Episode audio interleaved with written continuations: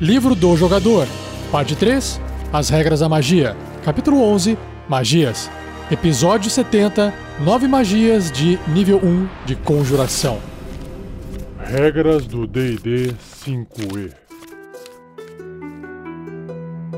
Uma produção RPG Next.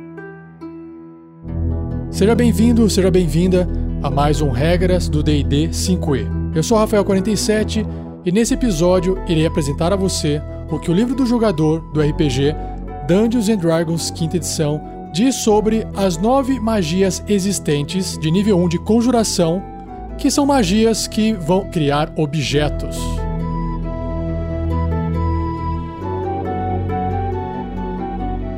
Seja você também um guerreiro ou uma guerreira do bem. Para saber mais, acesse padrim.com.br barra rpgnext ou picpay.me barra rpgnext.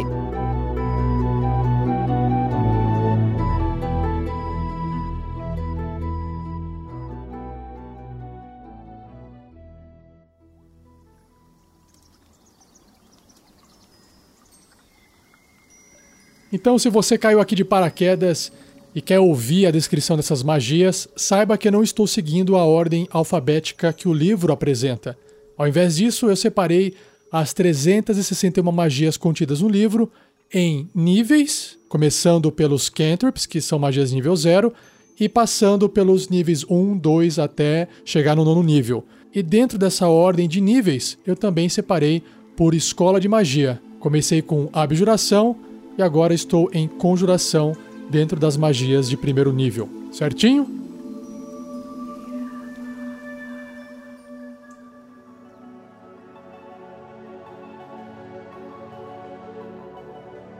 Então, a primeira magia que eu vou descrever para vocês, e a gente vai aqui discutir, é Arms of Hadar, que em português é Braços de Hadar, algo assim. Ela é uma magia de conjuração de primeiro nível, o tempo de conjuração dela é de uma ação, a distância, o alcance é self, ou seja, você tem que fazer em você mesmo a magia, mas ela tem um raio de 10 pés, ou seja, 3 metros ao redor do personagem. Os componentes são verbais e somático, então você tem que verbalizar algumas palavras mágicas e pelo menos ter uma mão livre para poder gesticular. Não é necessário gastar nenhum componente material para poder fazer essa magia. E a duração é instantânea, ou seja, ao completar as palavras mágicas e fazer aquele gesto rápido com as mãos, pum, ela funciona na hora. Então a descrição dela é: você invoca o poder de Adar, o faminto sombrio. Tentáculos de energia negra brotam de você e golpeiam todas as criaturas em até 3 metros de distância, ou 10 pés. Cada criatura na área deve realizar um teste de resistência de força. Se falhar, o alvo sofre 2d6, 2 dados 6 faz, de dano necrótico e não pode fazer reações até o próximo turno dela. Em um sucesso, uma criatura sofre metade do dano e não sofre qualquer outro efeito, ou seja, ele não vai ficar impossibilitado de fazer um ataque de oportunidade, por exemplo, usando a sua reação. Finalmente, em níveis superiores, quando você conjurar essa magia usando um espaço de magia de segundo nível ou superior, o dano aumenta em 1d6 para cada nível do espaço acima do primeiro.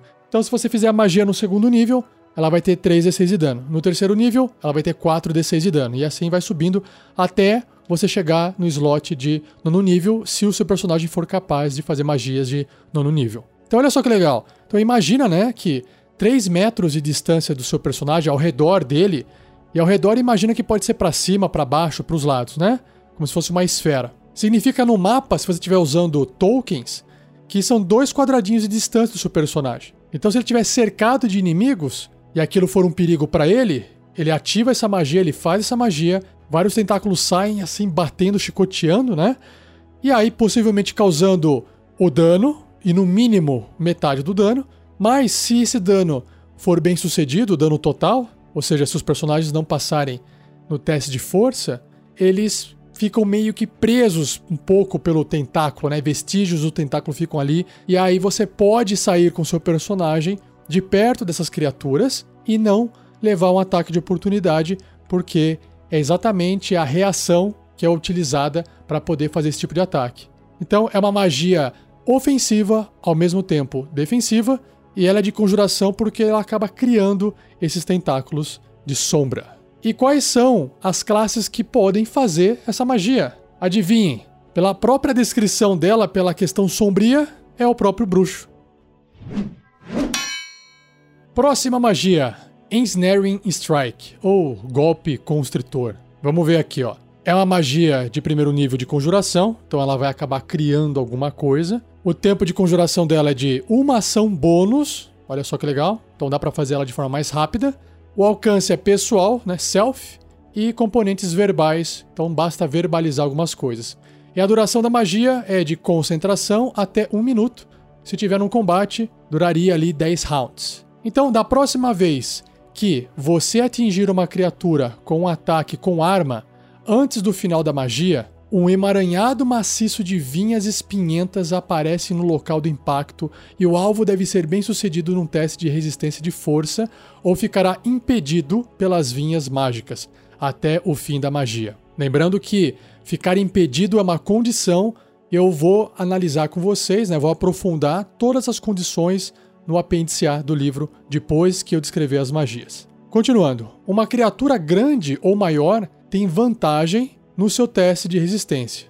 Então, uma criatura grande é um ogro, por exemplo. Se o alvo for bem sucedido na resistência, as vinhas murcharão. Enquanto estiver impedido pela magia, um alvo sofre 1d6 de dano perfurante no início de cada um dos turnos dele. Uma criatura impedida pelas vinhas, ou uma que possa tocar a criatura, pode usar a sua ação para realizar um teste de força contra a CD, que é a dificuldade da magia. Num sucesso, o alvo é libertado. Então, seu personagem né, usa ação bônus, ativa a magia, e aí ele faz um ataque com arma. Então, esse ataque com arma pode ser uma espada ou pode ser um arco e flecha à distância. E aí, se você acertar esse ataque, né, começa a nascer vinhas ali naquele local onde o alvo foi acertado. E aí aquelas vinhas começam a tentar prender o alvo. E aí a criatura tem que fazer esse teste de resistência de força para tentar suportar, arrebentar as vinhas, né? E aí, se ele falhar nesse teste, quando chegar a vez do alvo, no começo do turno dele ele já vai sofrer um D6 de dano perfurante por causa dos espinhos da vinha. Então, é uma magia bem legal também. E enquanto ele não passar no teste de força, aquelas vinhas vão ficar machucando o alvo a cada turno que passar. Toda vez que for a vez do alvo de agir no começo, ele vai sempre tomar esse 1d6 de dano perfurante. Por fim, em níveis superiores, se você conjurar essa magia usando um espaço de magia de segundo nível superior, o dano aumenta em um D6 para cada nível do espaço acima do primeiro. Então, no primeiro ela causa um D6, no segundo nível ela causa 2D6, e se você puder fazer até o nono nível de magia, ela vai causar 9D6 de dano. Eu achei muito legal também essa magia. Mas, infelizmente, nós temos apenas uma classe capaz de conjurar ela, que é o Patrulheiro, o Ranger. A próxima magia, parecida com a anterior, se chama Entangle, ou Constrição. Também uma magia de primeiro nível de conjuração, porque provavelmente o seu personagem vai criar alguma coisa material ali. O tempo de conjuração dela é de uma ação, o alcance é de 90 pés, que dá uns 27 metros, componentes verbais e somático, e a duração é a concentração até um minuto. Então, quando você faz essa magia, ervas e vinhas poderosas brotam do solo num quadrado de 6 metros, ou um quadrado de 20 pés, né, por 20, 20 por 20, a partir de um ponto dentro do alcance. Pela duração da magia, essas plantas tornam o chão dentro dessa área em terreno difícil. Ou seja, todo personagem que entrar nessa área de terreno difícil vai ter que gastar o dobro do movimento para poder se deslocar. Uma criatura na área quando você conjurar a magia, deve ser bem sucedida num teste de resistência de força ou ficará impedida pelo emaranhado de plantas, até a magia acabar. Uma criatura impedida pelas plantas pode usar a sua ação para realizar um teste de força contra a CD, que é a dificuldade da magia. Se esse alvo for bem sucedido, ele irá se libertar. Não, claro. Quando a magia termina, as plantas conjuradas murcharão.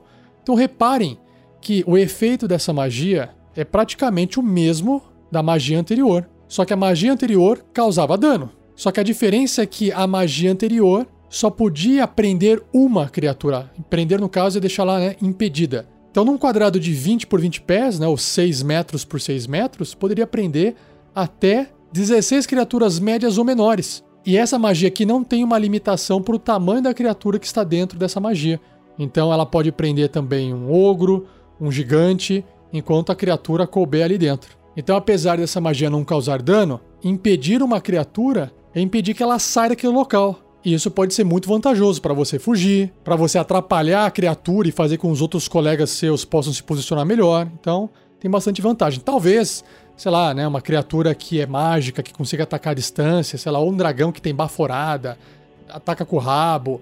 Talvez não seja tão vantajoso assim, mas estamos falando de uma magia de nível 1, né? não pode-se também esperar muito. E a única classe capaz de conjurar essa magia é o druida. A próxima magia se chama Find Familiar, encontrar familiar, ou talvez convocar, né, trazer um familiar. Ela é uma magia de conjuração de primeiro nível e tem a tag, a marcação ritual, ou seja, ela pode ser feita como um ritual. Então, o tempo de conjuração dela é de uma hora, o alcance é de 10 pés, 3 metros, componentes verbais, somático e material. E nesse caso, é a primeira vez que eu descrevo aqui uma magia que tem um componente material com valor em moedas de ouro, que são carvão, incenso e ervas no valor de 10 moedas de ouro, que devem ser consumidos pelo fogo em um braseiro de bronze. Ou seja, você tem que gastar 10 moedas de ouro para adquirir esses componentes e aí você vai torrar esses componentes para poder fazer essa magia durante essa uma hora de conjuração. E aí, quando você completa o tempo de conjuração dela, ela é instantânea, ela acontece imediatamente, que é a duração dela. Então vamos entender aqui o que essa magia faz. Ó. Você adquire os serviços de um familiar, um espírito que toma a forma de um animal à sua escolha. Então pode ser uma aranha, caranguejo, cavalo marinho, coruja, corvo, doninha, gato, falcão, lagarto, morcego, peixe ou arenque, polvo, rato, rã ou sapo ou serpente venenosa. E aí ele vai aparecer em um espaço desocupado dentro do alcance da magia de até 3 metros. Esse familiar tem as mesmas estatísticas da forma escolhida. No entanto, ele é um celestial, corruptor, né, um fiend ou fada, a sua escolha, ao invés de uma besta, ao invés de uma criatura da natureza. O seu familiar age independentemente de você, mas ele sempre obedece aos seus comandos. Em combate, ele rola sua própria iniciativa e age no seu próprio turno. Um familiar não pode atacar, mas ele pode realizar outras ações como de costume, ou seja, de acordo com o tipo de criatura que você criou ali. Quando um familiar cai a zero pontos de vida, ele desaparece, não deixando qualquer corpo físico para trás, né? Porque ele é mágico. Ele reaparece depois de você conjurar essa magia novamente, ou seja, vai ter que gastar mais 10 moedinhas de ouro e mais uma hora. Enquanto o seu familiar estiver até 30 metros de você, que são 100 pés de distância, você pode se comunicar telepaticamente com ele. Além disso, com uma ação, você pode ver através dos olhos do familiar e ouvir através dos ouvidos dele, até o início do seu próximo turno, adquirindo os benefícios de qualquer sentido especial que o familiar possua. Então, se você está enxergando e ouvindo através de uma coruja, você tem uma visão melhor, você tem uma audição melhor, esse tipo de coisa. Se você estiver enxergando através de uma serpente, você talvez enxergue infravermelho, calor, né? Então, durante esse período, você estará cego e surdo em relação aos seus próprios sentidos. É o seu personagem lá vai estar com aquele olhinho branco virado para cima igual, igual lá no Game of Thrones, né?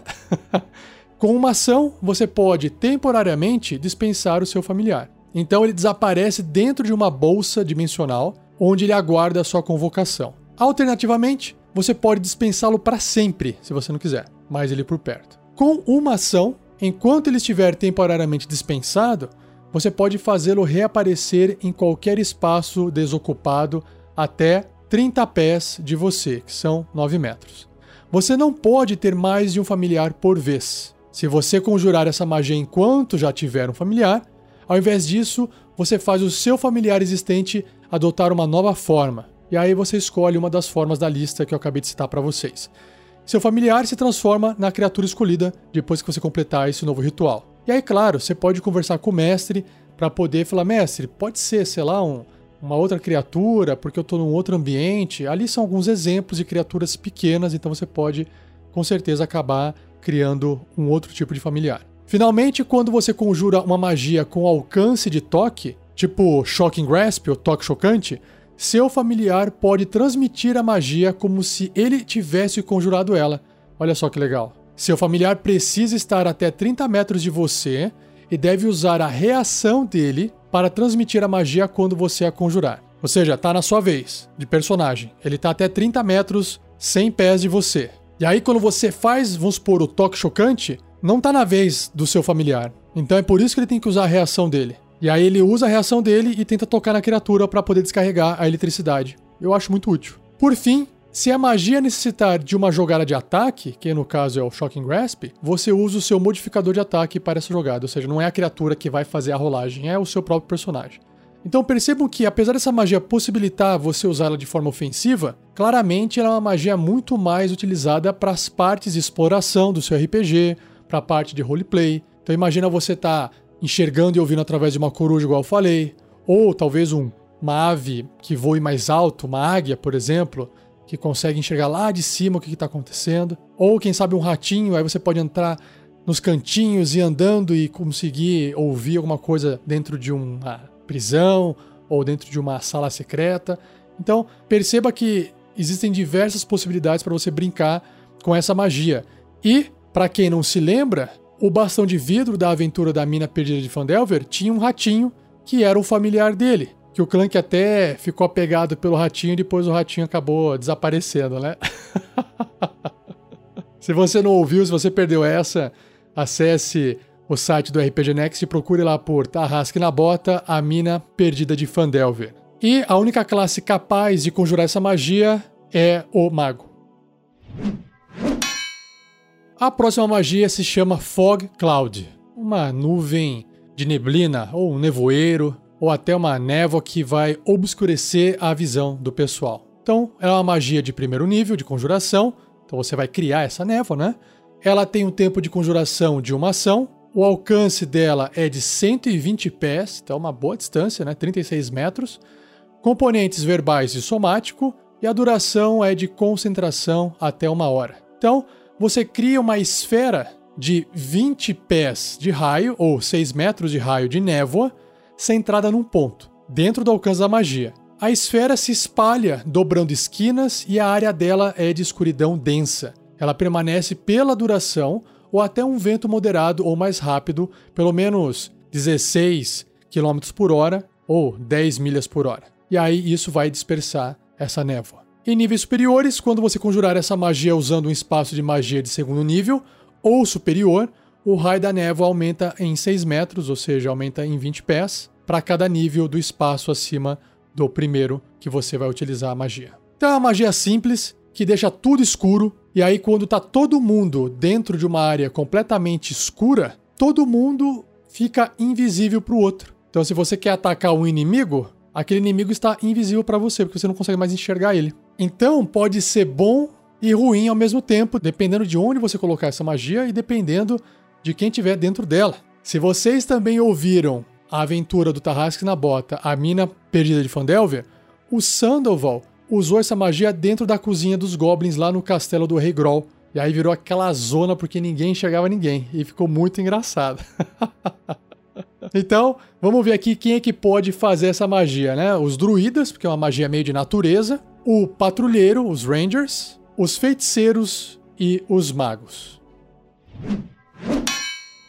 A próxima magia se chama Grease, ou Graxa. Uma magia de conjuração de primeiro nível, com tempo de conjuração de uma ação, alcance de 60 pés, que são 18 metros, componentes verbal, somático e material. Só que o material não tem um valor em moedas de ouro, então faz parte ali do seu kit de componentes mágicos ou você vai usar o seu foco arcano. O que, que é o material? Um pouco de pele de porco ou manteiga. Bacon ou manteiga.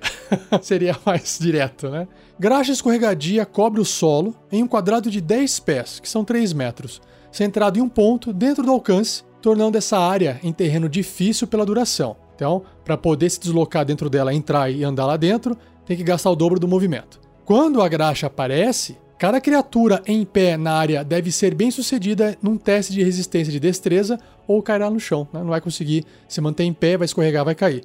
Uma criatura que entre na área ou termine seu turno nela deve ser bem sucedido nesse mesmo teste de resistência de destreza ou cairá no chão. Olha só, mesma coisa aqui. é uma magia para proteger, né, para causar confusão, para atrapalhar os seus inimigos. Mas o Sandoval, lá da aventura da mina perdida de Fandelver, não era um mago, porque essa magia quem pode fazer são os magos. Ele era um feiticeiro, mas foi a magia selvagem que fez essa magia graxa surgir. E aí é uma coisa hilária, porque fica parecendo aquele negócio da o pessoal tentando pegar sabão na, na banheira, sabe? Levanta, cai, escorrega, levanta, um tenta bater, não consegue andar para frente, andar para trás, aí tem que sair rastejando, porque aí a pessoa não precisa ficar fazendo teste para ver se vai cair ou não. Enfim, foi uma coisa muito engraçada, a gente dá risada até hoje, até com a música do episódio, então se você não ouviu, você tem que correr lá e ouvir. É muito engraçado. É no episódio também que está dentro do castelo do Rei Grol. Então acontece muita confusão, muita merda dentro desse castelo aí. É muito legal. A próxima magia se chama Hail of Thorns. É tipo uma saraivada de espinhos. Espinho pra tu quanto é então, ela é uma magia de primeiro nível conjuração, né? Vai criar esses espinhos. O tempo de conjuração dela é uma ação bônus. O alcance é self, que é pessoal. Componentes verbais. Então, você faz ela de forma bem rápida, por isso que ela é só verbal. E a duração é de concentração até um minuto. Então, da próxima vez que você atingir uma criatura com um ataque à distância com arma, então tem que ser um ataque à distância com arma, tipo um arco e flecha, por exemplo, ou uma lança. Antes da magia acabar, essa magia cria uma chuva de espinhos que brota da sua arma à distância ou munição. Além do efeito normal do ataque, o alvo do ataque e cada criatura até um metro e meio, né, cinco pés, em volta dele, devem realizar um teste de resistência de destreza. Por que fazer esse teste? Né? Porque destreza vai tentar fazer a criatura desviar. E uma criatura sofre 1 de 10 de dano perfurante se falhar na resistência ou metade desse dano se obtiver sucesso. Então, ou seja, vai causar dano na criatura de qualquer forma. Isso é muito bom. Então imagina que você pegou uma lança e disparou essa lança. Ela foi cheia ali de espinhos brotando nela. A hora que bateu no alvo, espalha aqueles espinhos para tudo quanto é lado. É isso aí que ela faz. Em níveis superiores, quando você conjurar essa magia usando um espaço de magia de segundo nível superior, o dano aumenta em 1d10 para cada nível do espaço acima do primeiro, até no máximo de 6d10. Ou seja, você não pode fazer essa magia acima do quinto nível de magia, né, no quinto nível de espaço. Porque quando chegar no quinto, ela vai estar causando 6d10. Então, esse é um limite da magia. Mas por que, que tem esse limite? Porque a única classe capaz de fazer essa magia é o patrulheiro, o Ranger. E o patrulheiro tem uma limitação né, de até fazer magias no quinto nível. Então não teria como fazer essa magia no sexto, no sétimo, no oitavo ou no nono. A próxima magia, ela é uma magia meio polêmica. Vamos lá, que eu vou descrever para vocês, ela vai ser bem legal. É a Tenser's Floating Disc, o disco flutuante de Tenser, que é um sobrenome de um mago poderoso antigo. Ela é uma magia de primeiro nível, né, conjuração, ritual. Então, o tempo de conjuração dela é de uma ação. Se você fizer ela como ritual, ela vai demorar 10 minutos a mais. A distância é de 30 pés, ou seja, 9 metros. E os componentes são verbal, somático e material. Né? E o material é uma gota de mercúrio que não tem custo algum. Então você vai usar o seu foco arcano ou vai pegar ali dos seus componentes materiais. E a duração dela é de uma hora. Então, se você fizer essa magia como um ritual, você não vai gastar o espaço de magia, e aí ela vai durar uma hora, o que até, dependendo da situação, é melhor, né? Para quem vai querer fazer um disco flutuante ali no meio da ação. Pode acontecer? Pode. Mas geralmente o pessoal faz essa magia, porque ela é uma magia utilitária, geralmente como um ritual. Mas vamos lá. Essa magia cria um plano horizontal circular de energia de 3 pés de diâmetro, que são 90 centímetros, e uma polegada de espessura, que é tipo o seu dedão assim, 2,5 centímetros, né? um polegar, uma polegada. E esse disco flutua a 3 pés do chão, que são 90 centímetros acima do chão, em um espaço desocupado. A sua escolha, que você possa ver dentro do alcance da magia né, de 9 metros. O disco permanece pela duração e pode suportar até 250 quilos.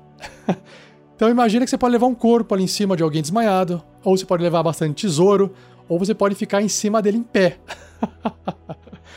Se mais peso for colocado nele, a magia termina e tudo em cima do disco cai no chão, claro. O disco é imóvel enquanto você estiver até 6 metros dele. Se você se afastar mais de 6 metros dele, que são 20 pés, o disco seguirá você, mantendo-se a 6 metros de você. Ele pode atravessar terreno irregular, né, porque ele está flutuando, né, subir ou descer escadas, encostas e similares, mas ele não pode atravessar mudanças de elevação de 3 metros ou mais. Por exemplo, o disco não pode atravessar um fosso de 3 metros de profundidade, nem poderia sair de tal fosso se tivesse sido criado no fundo dele. A não ser que você escale a parede, aí ele vem seguindo você. Se você se afastar mais de 30 metros do disco, tipicamente por ele não poder rodear um obstáculo para seguir você, a magia acaba. Então é isso, o pessoal às vezes faz piada, né, do mago que cria esse disco para poder colocar um monte de tesouro e trazer o loot da aventura, sabe? Porque são 500 pounds, né, 500 libras. Esses 250 quilos, dá um pouquinho menos na verdade, é bastante peso. Imagina isso em moeda, em tesouro, enfim, dá para colocar um corpo ali, mais coisas em volta. Ou às vezes, é, sabe, tem que ter criatividade. Você cria o disco num lugar, claro que está vazio, né? E aí depois uma, alguma coisa pode cair em cima, pode apoiar em cima dele para fazer alguma coisa, sei lá, uma estrutura de uma barraca ou, enfim. O problema é que você, se ficar em cima do disco, vai ficar parado, né? Porque ele só anda seguindo você. Mas às vezes você pode conseguir andar de alguma outra forma e trazer alguém junto com você. Enfim, dá para usar essa magia de diversas formas, basta usar a criatividade aí. e claro, pelo aspecto da magia, pelo próprio nome dela, né? Quem sabe fazer essa magia, quem estudou ela, foram os magos. Por fim, a última magia de hoje é Unseen Servant, um servente invisível, um servo invisível. Uma magia de primeiro nível de conjuração, também pode ser feita como um ritual se você gastar mais 10 minutos e aí não vai consumir o seu espaço de magia. Então o tempo de conjuração dela é de uma ação, o alcance é de 60 pés, que são 18 metros, componentes verbal, somático e material, que é um pedaço de barbante e um pouco de madeira, ou seja, não tem custo nenhum. E a duração é de uma hora. Então, essa magia cria uma força invisível, sem mente e sem forma, que realiza tarefas simples ao seu comando até a magia acabar. O servo aparece do nada em um espaço desocupado no chão dentro do alcance da magia de 18 metros.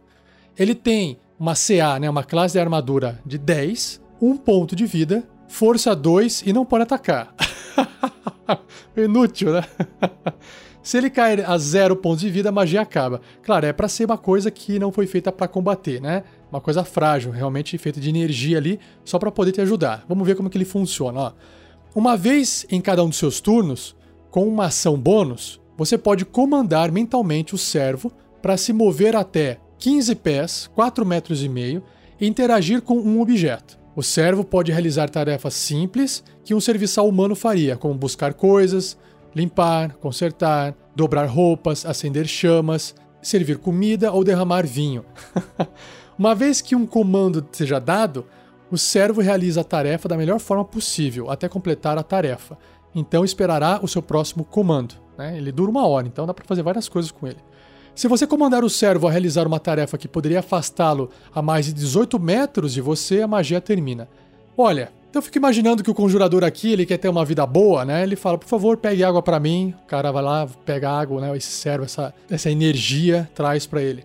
Ah, me traz comida. Ou faz aqui, sei lá, uma massagem, né? Agora, imagina se você usar essa magia pra, sei lá, aperte aquela alavanca. é uma magia, né? Ande entre nessa sala para ver o que vai acontecer. Tente, sei lá, pôr a mão ali para ver o que acontece. Então, é uma magia muito boa se você souber usar ela tanto para essa parte de serviçal quanto para a parte mais de aventureiro, né? Que você tá sempre colocando seu personagem em risco. Então você pode colocar esse servo invisível em risco para você não se ferrar. e como você pode fazer essa magia como um ritual, você não gasta espaço de magia. Então você pode fazer ela sempre gastando uma ação em mais 10 minutos e tá sempre com o servo invisível por uma hora. Eu acho bem interessante, bem legal essa magia. E as classes que podem conjurar essa magia, fazer essa magia, é o bardo, o bruxo e o mago.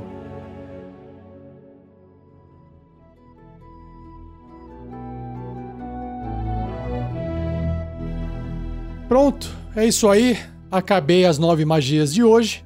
Encerro esse episódio. Espero que você tenha gostado. E se você tiver dúvidas, escreva para mim em Rafael47, Rafael com F, 47 são números, né? Rafael47, arroba rpgnext.com.br. Eu estou juntando as perguntas que eu já recebi e eu vou depois fazer um podcast só respondendo as dúvidas de cada um de vocês. Claro, não esqueça de compartilhar esse podcast para que mais pessoas possam conhecer esse trabalho e ajudar o pessoal a entender o sistema do D&D 5e. Continue a discussão se você quiser desse cast no post do episódio ou onde quer que você tenha visto a publicação dele. E se você gosta desse trabalho, não deixe de verificar o nosso financiamento coletivo recorrente, né, nossas campanhas, tanto no padrim.com.br rpgnext quanto no picpay.me barra rpgnext. Ou seja, a gente arrecada um dinheiro de doação pequeno por mês de cada um dos nossos padrinhos, madrinhas e assinantes. Com esse dinheiro a gente consegue fazer uma série de coisas, tipo melhorar o projeto, comprar um fone de ouvido melhor, trocar o microfone de outro, pagar servidor, e a gente está até conseguindo agora pagar um serviço de divulgação em redes sociais. Então isso é muito legal. Enfim, o projeto acaba crescendo, todo mundo ganha, né? E como você pode ver, RPG Next vem crescendo, vem publicando vários podcasts por semana. No começo eram pouquinhos e agora tem um monte, graças à contribuição de cada um de vocês com uma pequena quantia por mês. Tudo bem? E não perca o próximo episódio, onde irei abordar sete magias de nível 1, só que agora da escola de adivinhação. Beleza? Então, muito obrigado, um abraço e até o próximo episódio.